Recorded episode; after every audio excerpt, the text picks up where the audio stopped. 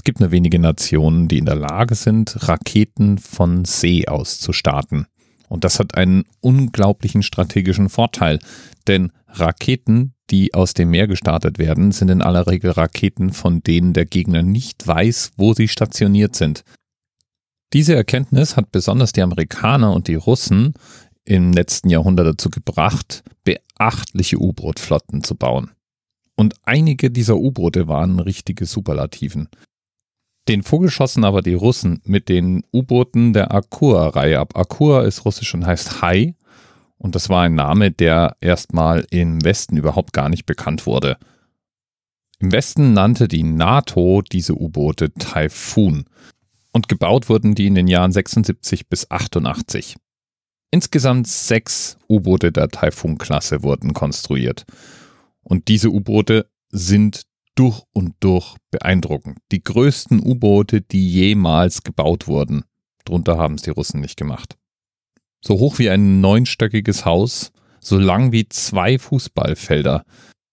160 Mann Besatzung, und getaucht eine Verdrängung von 48.000 Tonnen. Zwei Turbinen treiben dieses U-Boot an mit jeweils 45.000 PS. Es versteht sich von selbst, dass so ein Monster auch einiges an Energie braucht und natürlich handelt es sich bei den U-Booten der Taifun-Klasse um Atom-U-Boote. Und das heißt, dieses U-Boot hat weder eine begrenzte Tauchzeit noch eine Reichweitenbeschränkung. Tatsächlich muss das U-Boot nur dann auftauchen, wenn die mitgeführten Lebensmittel ausgehen. Und das ist wohl schätzungsweise immer nach ungefähr 120 Tagen der Fall. Dafür gibt es allerdings keinerlei offizielle Bestätigung. Das ist tatsächlich eine Ableitung, denn es gab einmal einen 121 Tage langen Tauchgang des U-Bootes TK 208, eines der U-Boote der Taifun-Klasse und daraus schloss man dann eben auf die maximale Tauchdauer. Das war auch schon ausreichend beeindruckend. Bis dahin lag der Rekord bei 111 Tagen und war von einem britischen U-Boot aufgestellt worden.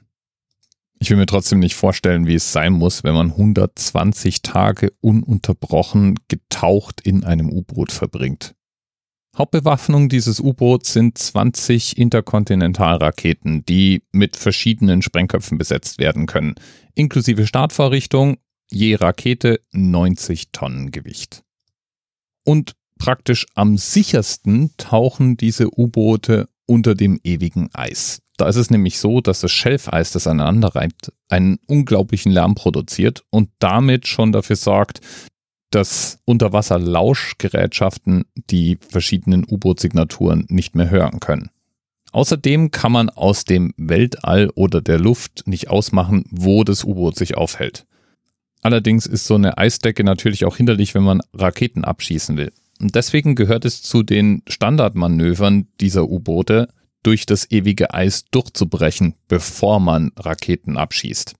Die Raketen können dann 8300 Kilometer weit fliegen und damit eigentlich praktisch alles erreichen, was sie erreichen müssen. Ich stelle mir das schon monströs vor, wenn so ein U-Boot groß wie ein neunstöckiges Haus durch eine zwei Meter dicke Eisschicht durchbricht, um dann Raketen in den Himmel abzuschießen. Krasse Nummer. Diese U-Boote waren aufwendig und teuer zu bauen und deswegen hat die Sowjetunion auch nur sechs dieser Monstren gebaut.